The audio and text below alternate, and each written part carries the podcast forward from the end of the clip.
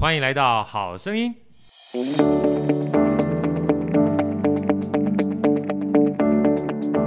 大家好，我是好趣的好哥，欢迎来到好声音。今天啊，我们邀请到大师了。好，好哥先介绍我们身边美女主持人 Elsa，Elsa 中午好。大家好，我是 Elsa。好，那今天在座呢，除了我们今天特别来宾之外，哈，还有 Joanna，Joanna 跟大家问好，好不好？大家好，我是 Joanna 志荣。哎，志荣今天呢特别从高雄上来啊，高雄上来呢，除了跟好哥相见欢之外，因为我们是。网友嘛，哈，也是连友，但是有的时候基本上心意相通，实不实际碰面是另外一回事了。那最重要的关键也是今天这个 VIP 特别把你 吸引过来，对不对？是是是，我的荣幸，我们的荣幸啊。那除此之外，有另外一位，因为麦克风有限，我们只有四个麦克风，所以我的学弟阿 Sir 就没有办法这个跟大家说话。没关系，我们到新的场域的时候，阿 Sir 要特别当我们特别来宾，跟我们分享他的品牌啊，包含这个在品牌过程当中一些创业的经历。啊，那今天呢，用我们最热烈的掌声，让我们期待已久的艾瑞克艾大。大家好，大家好，我是艾瑞克。好，这个艾大跟我的话，基本上相濡以沫很久了。然后在去年，因为寒冬送暖捐书的活动，我们正式碰面了。嗯，啊，所以彼此基本上一发不可收拾，爱恋基本上就结合在一起。我对艾大基本上真的是非常非常尊敬。啊，我觉得尊敬呢，不是说他的官位，不是他的职位，不是他的财富，我觉得是那份心。啊，那份心，所以今天啊，我特别邀请艾大过来呢。我觉得分享两本书啊，第一本的话就是他的第一本非常重要的书，艾大跟我们分享一下书名好不好？第一本书叫《内在原力》，对。啊，它之所以叫内在，是因为它不是直接从外面显而易见的，可是它又叫原力，是因为它与生俱来，每个人本来在心中就有这些力量了，所以。这本书是教我们透过九种不同的心态设定，就可以把这个力量发挥出来，那可以发挥出一百倍的效益。对，因为一开始“原力”两个字哈，会让我们想到星际大战，对不对？就是原始的那种力量。嗯，这原始的力量每个人都有。对，但是很多的时候，我们可能被外界的环境哈，慢慢慢慢就塑造成可能不是我们原来想要成为的那个人啊。所以其实这本书啊。这九种设定，我觉得大家，因为它本身排行榜就已经非常热销了，所以我认为大家真的想要渴求那种内在原力的那种欲望是在的。没错。那我好好把它看完之后，其实我自己把它归类为主要的三种关系：一个是自己跟自己的关系，一个是自己跟他人的关系，嗯，还有一个是自己跟环境的关系。对。啊，因为这九种设定呢，它每一个设定，我觉得都值得细细品味。那我今天呢，只针对三种设定哈，尤其是跟我们自己相关的。还有跟别人相关的啊，举出一个我自己觉得几个 重点，好想跟大家分享一下，也听听这个艾大来跟我们分享，就是他为什么在这些主要的章节里面，呃，能够这么有的智慧带给我们。那真正关键是我希望大家基本把这书买回去之后，不是只是看完而已，我觉得力量发挥出来，它才是会真正有力。所以从知道到做到，哈，我觉得这本书里面后面很多的练习，带给大家一个务实的做法。第一个的话，其实。我想问艾大哈，因为这个这这就是有个叫三种工作哈，我一看完之后，其实给我很大的一个启发。我们通常讲工作就工作就挣钱用的嘛，嗯，对不对？像我昨天去问很多家长演讲的时候，我说：哎，从小到大有没有人跟你讲说努力用功读书，你将来的目的是什么？找好工作，对不对？好像读书就是为了找好工作，好工作干嘛呢？挣钱，对不对哈？所以其实在这本书里面，这三种工作。艾达有完全不一样的重新诠释，让我非常非常受启发。艾达跟我们分享一下好不好？对，这三种呢，第一种我想大多数人都有在做，是有偿的工作，也就是说，我们为了金钱收入，都会去从事一份有这个收入的工作。所以这个我们可以跳过去，因为大家都有，就是赚钱的工作。对，对，但是第二个呢，有些人有在做，那我们把它叫做无偿的工作。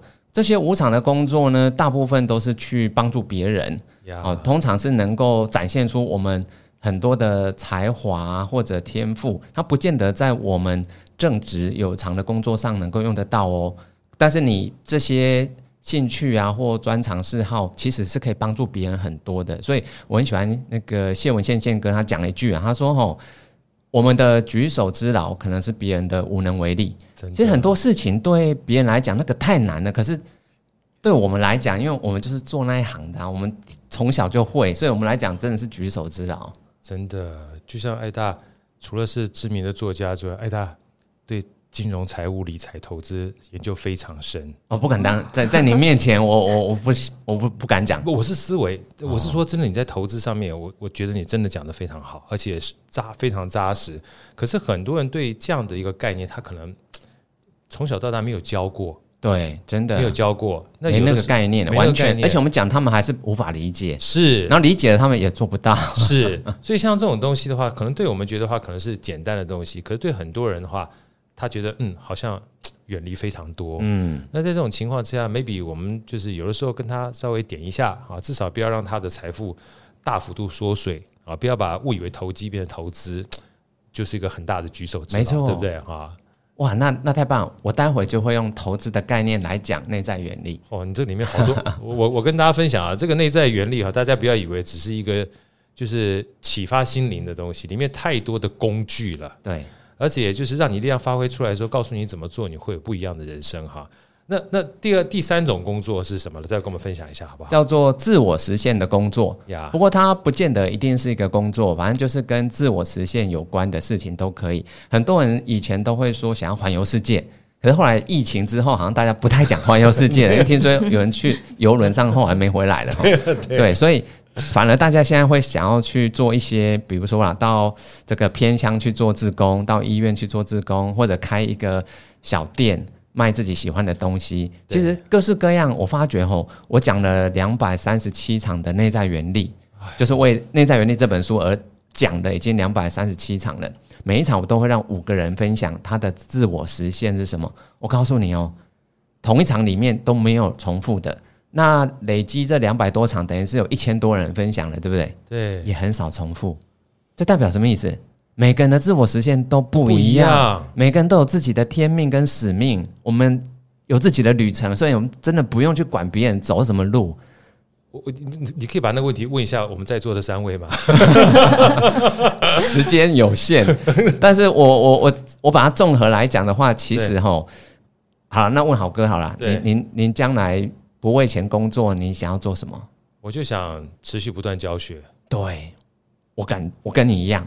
我们就是天生热爱教学，我们觉得把这些智慧传下去是很有意义的事情，对，会会让很多人人生变得更好，整个世界都会变得更好，真的。所以，我们其实是用自己的蜡烛在点亮别人的蜡烛，对。可是，我们自己的光亮不会减少，不会，嗯，因为会让会让别人他有那种灵光乍现，你就觉得他眼睛都会亮起来，真的。他一亮起来，你就把他觉得自己好像不是照亮，他是被他照亮，没错。我我不知道艾大有这种感觉，就是你每次讲完之后，你看到别人亮那种感觉，你觉得自己心里面是很温暖的，真的真的哦。所以，我为为什么我都看你后面讲说利他共赢啊？但我们先剧透一下，就是你帮助别人的话，其实不是把你能量出去，我觉得能量会回来。真的真的，待会我们就会谈到。对，然后我听了这两百三十七场这一千多人分享以后啊，我会归结到一个结论哦，就是现在就开始，因为我听过这一千多个。没有一个是一定要等到六六十几岁退休才能做，不用。你想等退休再做，是不是？我问，我问你，万一你没退休就死了呢？对啊，欸，这疫情这三年来已经有两万人是这样子提早离开了。如果他们完全没有做到任何的自我实现，他们会带着遗憾，会带着悔恨离开人间，很可惜。真的，我我喜欢你的五个字：现在就开始。对。有时候不需要等，对不对？这不是我说，是因为我们听了那一千多个人，没有一个是非得等到退休才能做，那些都是现在就可以。有道理。对。然后呢，我告诉你哦，这三种工作我们还是必须同时做，我们才能够得到身心灵的平衡。对。因为我们还是有阶段性的任务嘛，我们还是要养家嘛。对。然后我们还是得有一份这个正职的工作，让这个帮助社会可以运作。运作对。所以呢。可是金钱毕竟跟梦想是同床异梦。如果我们只做假设都是有偿的工作，我发觉很多上班族每天都在抱怨同事、抱怨老板、抱怨客户，每天抱怨，因为他们没有别的啦。对，如果我们有在做自我实现或无偿助人的工作，老实说，你在工作上受一点小气，遇到一些鸟事，你会觉得说啊，算了啦。还好，那小事嘛，因为你有更重要的事情在做啊。对，因为你维度更高的东西还在那边等着你，那些都是被小事。没错，对，因为像好哥，我我知道你明天演讲有 有上千人，至少五六百人要等着你演讲，所以你你今天就碰到一个人，你受气，你觉得算了，你明天有五百个人，你可以教育他们，你可以激发他们。所以，我我我只要想到说，哎，他会跟我聊天，我就很开心。对，反正只要我们有在做自我实现或无偿的工作，其实哈，我们不会纠结在工作上那些小事，我们就会很很快就会。放开了，放开那些纠结了，对，不会钻牛角尖。你有机会去转念，就是我不用执着在那件事情上面。嗯、我们通常就是所有的事情呢，就是我只有那件事情的时候，我就看不到其他的。真的，你没有其他的看见，其实很可怕，对不对？没错，你就会就你刚刚讲钻牛角尖，因为你你只有地方可以钻，你没有，你就有猪脚、牛脚、羊角，你就可以钻来钻去。哎，真的哎，好，我我我能不能那个好奇心，我请教一下好不好？Elsa，我等下问一下志柔，你你你你自己有没有想要自我实现的工作是什么？我应该也是偏向对偏向教别人，就是分享你基本上懂的东西、知道的东西，对不对？对对对，你你很适合啦，因为你本身基本上就是当直播主，你也教好过很多东西，就是有道理有道理。那我们我们基本上蛮像的，没有没有。对，那志荣呢？志荣，你有没有想过？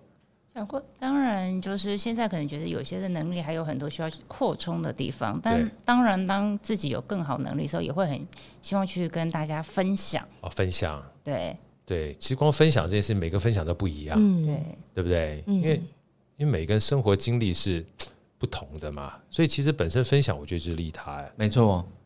待会我们马上要谈这个利他共赢，可是我对三种工作，我现在做。一个小结哦，啊、这个结论就是吼，有偿的工作它其实是追求外在成就为主，对，但是无偿的工作跟自我实现是追求内在成就。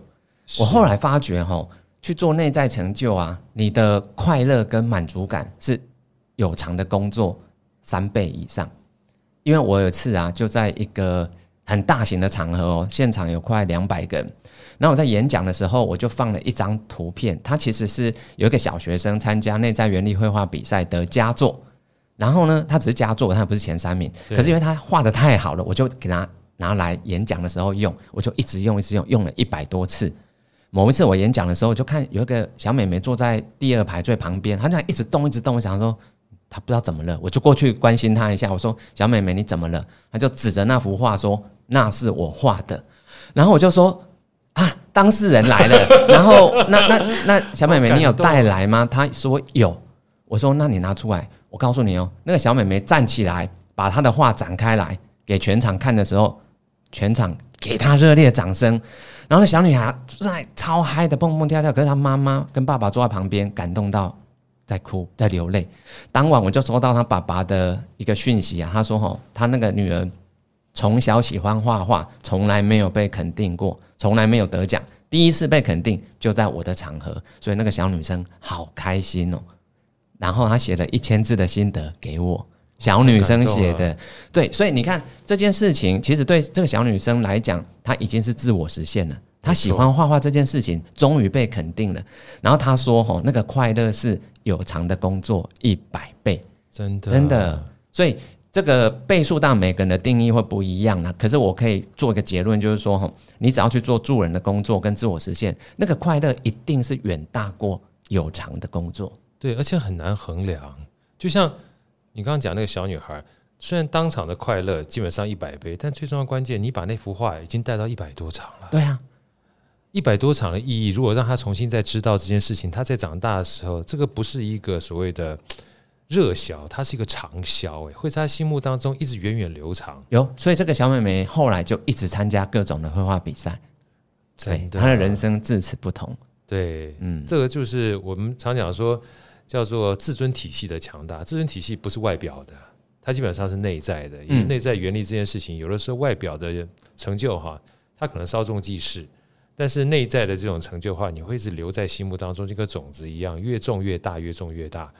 所以说，三种工作，当然有偿的工作很重要，但是无偿工作跟自我实现的工作，其实也是在我们生命当中。我觉得刚才这个艾达讲的五个字，随时可开始，真的，对不对？真的，真的，现在就要开始，现在开始，因为，呃，明天可以意外，不知道什么时候哪个先来。我们不是唱衰，但这是事实，对不对？真的啊，对啊，当下其实真的蛮重要的。嗯啊，那我们刚刚讲了这么多啊，三个工作，其实大家隐隐约听到两个字，就利他这件事情啊。包括我们刚刚讲说自我实现，包括 Elsa 啦、志荣啦，然后这个艾达就不用讲，艾达做了这么多场的演讲，其实都在做利他。所以我要请教艾达，尤其在这个九种设定里面哈，利他共赢。我看这四个字就非常有感，嗯，哎，当然我们跟我们分享一下这四个字的概念好不好？我在大大小小的演讲啊，那个投影片我就会放四个字“利他共赢”。我会问现场说，大家觉得“利他”这两个字比较重要呢，还是“共赢”呀？大家都会说是利他，因为我们常常被这个。洗脑啊，利他是很重要的，对。可是我会说是共赢呀。可是你要得到共赢的这个目的哦，你必须从利他当开始当起点，你才能得到共赢的终点。因为一个人如果自私自利，没有人会跟你合作啊，对，你就不会共赢了，不可能了，真的。所以只有利他当起点，才能达到共赢的终点。但是这个共赢呢，我也认为说，我们利他不是百分之百。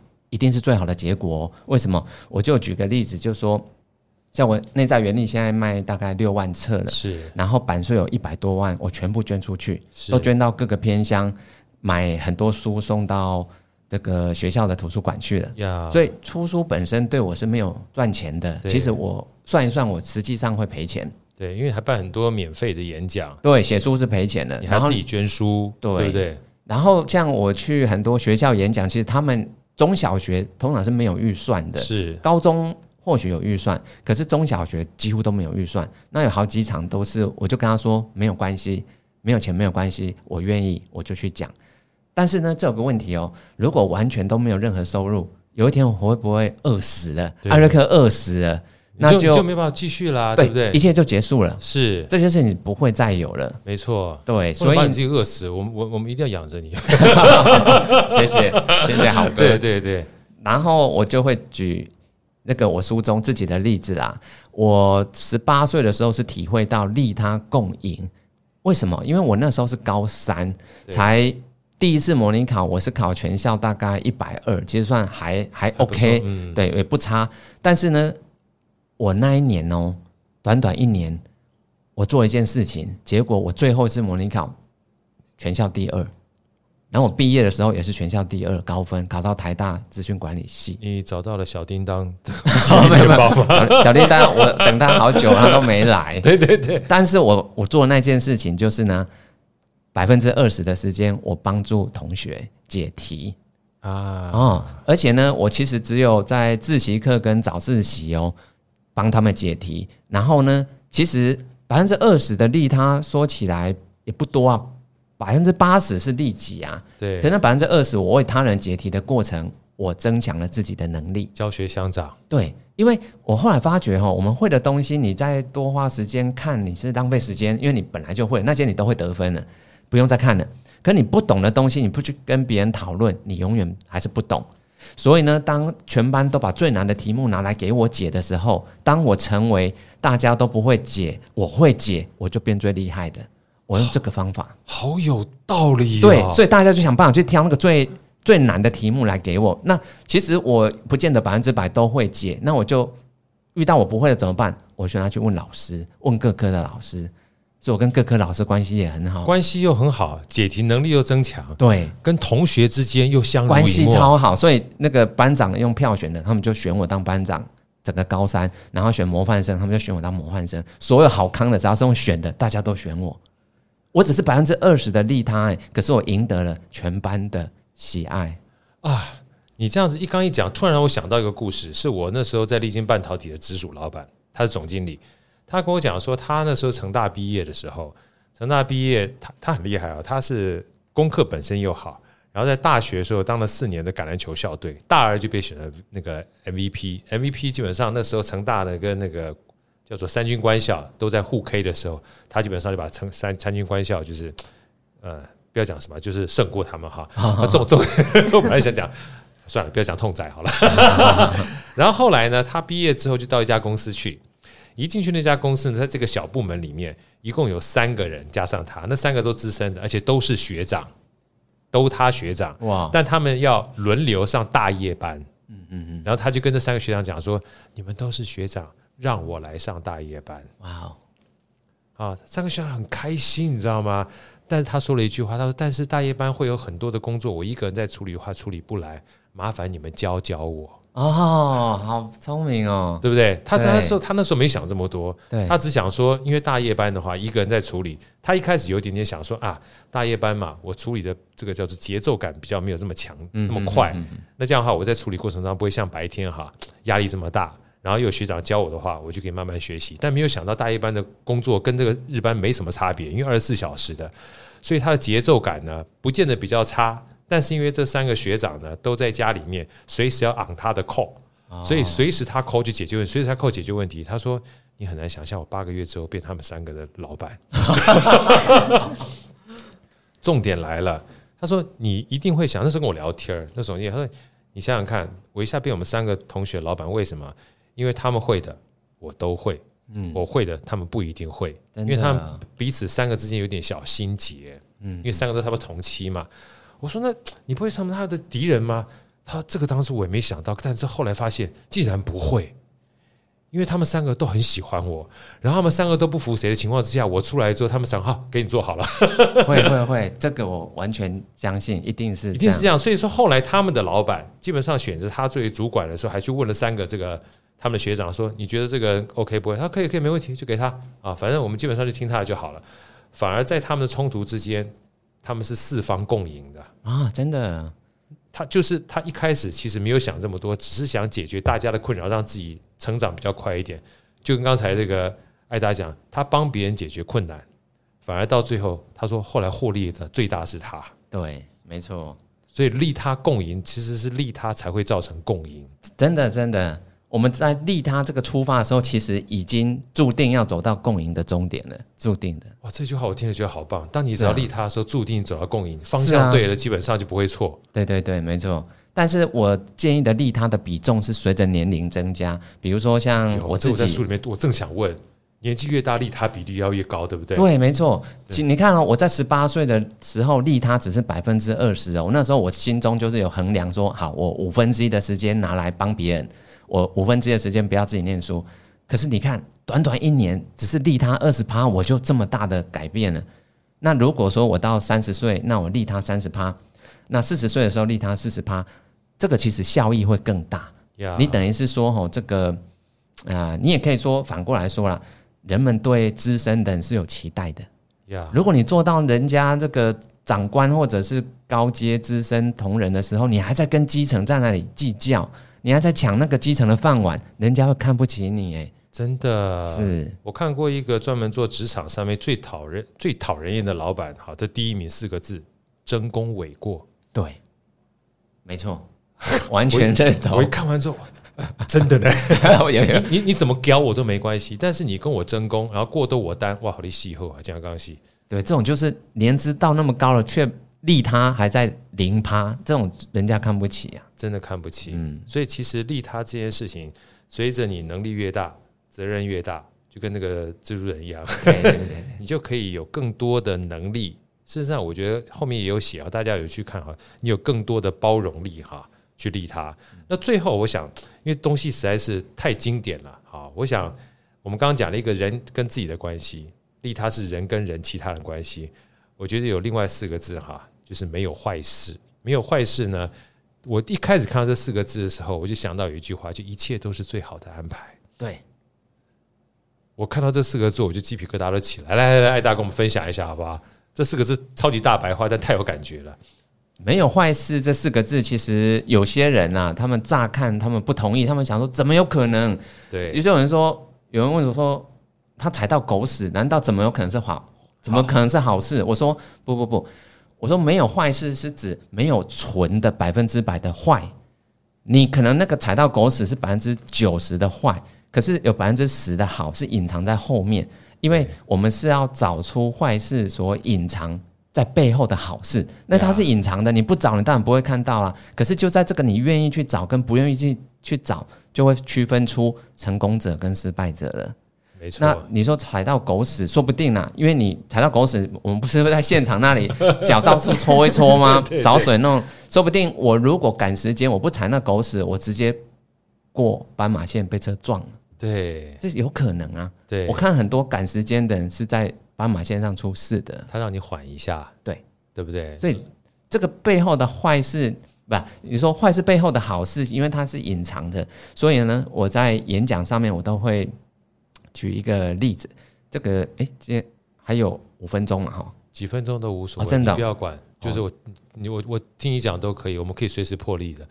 我我我现在手上拿着一个标准信封，然后新乐园出版社对，给新乐园出版社，透过出版社转交给我。可是你要看那个寄信者是哪里，是一个监狱，桃园，对，是一个龟山区。对，是是来自一个监狱.然后这个是一个监狱的受刑人写给我的。他说：“吼，他十几年前呢、啊，他妈妈涉入一个诈骗案，对，结果呢就人间蒸发了，他妈妈不见了。然后他写这个满满四四封啊，不四张对四页的信纸，用标准信纸写，那个背面还盖了一个红色的章，因为他们在监狱里面。”每一个字都是被检查过没有问题，盖那个章才能寄出来的。他就说，他以前无法理解他妈妈怎么怎么会这样子，然后他更无法无法去面对的是什么呢？是他女儿才八岁，八岁，他女儿问他说：“为什么阿嬷要对你这么坏？”嗯，其实女儿不认识阿嬷，女儿是说。那个人为什么要对你这么坏？连女儿都不认自己的阿嬷，因为她没见过，而且觉得那个阿嬷是坏人，竟然把这个罪后来是让这个儿子去顶，儿子坐牢了，要关十八个月。你想想看，这哪有坏事？对，不是这哪有好事？对，哪里有好事？我告诉你哦，你仔细去看那封信，那四页里面写的满满的好事。我随便就列举三个。第一个，他说：“哦，他原本跟太太的。”关系啊，其实是比较紧绷的。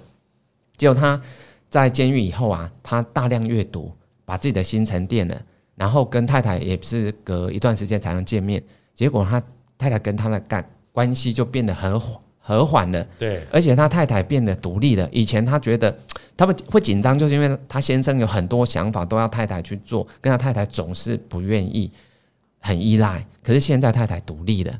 所以，因为这十八个月，其实让太太独立。第二件事情是，他读了这么多的书，在监狱里面啊，他是用书写的方式来教育他的女儿。他会把读到很好的一些观念跟故事，用写的教育他的女儿。所以他读了好多的书，他女儿也跟着学到了很多东西。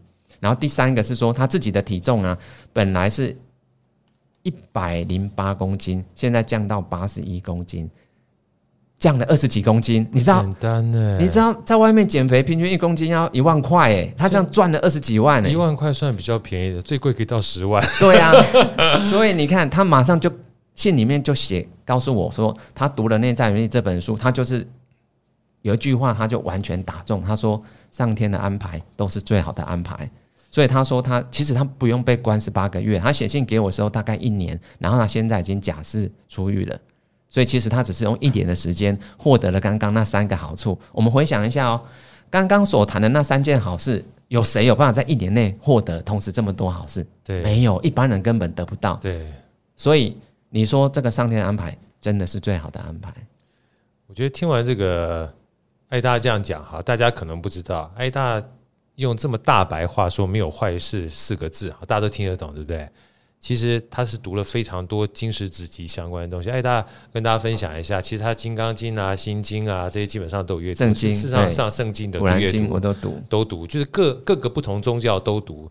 那现在目前的习惯是几乎早上起来就读《金刚经》嘛，对不对？我现在其实那些经我都已经内化内化了，对对，所以其实我不用再花时间念它，对。但是发生任何事情的时候，我都可以当下，对，当下就是告诉我。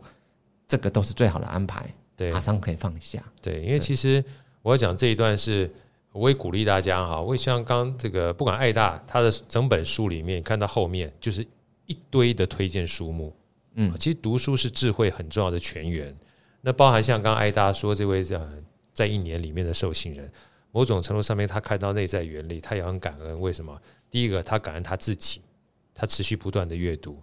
第二个，他看到内在原理，他有共鸣。共鸣就是，呃，我想讲的就是很多的金石子集里面都有类似没有坏事的概念，叫福祸相依。对，对不对？真的，对。我想说，祸福之祸所福，祸之福所依。所以其实福祸之间，它本来就是相依的。完全认同啊！所以一切都是最好安排。大家看到这本书之后，它绝对不是一个心灵鸡汤，只是很多我们看到不好的时候，你就会执着在那个不好的事情上面。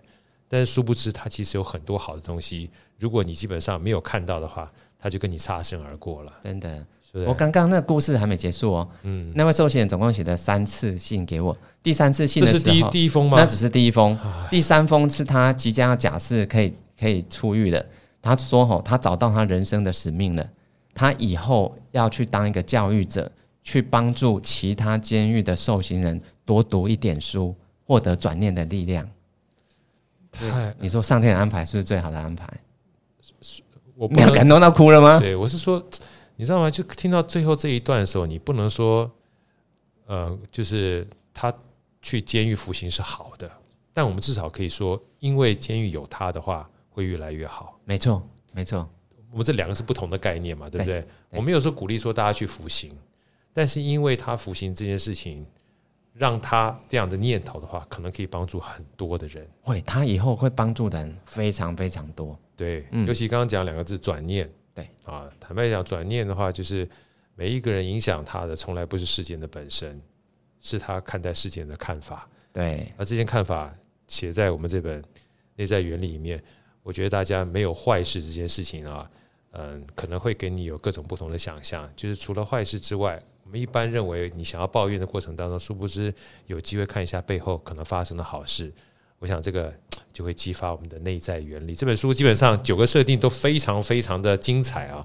我们今天非常开心邀请到这个艾达来跟我们分享，把这本书带回去，除了好好把这九个设定放在你的生命当中，也希望这九个设定呢变成你的行为，变成你的习惯。我相信，对我们人生的话，就会越来越有利。再次感谢艾大，谢谢艾大，谢谢志豪，谢谢 Elsa。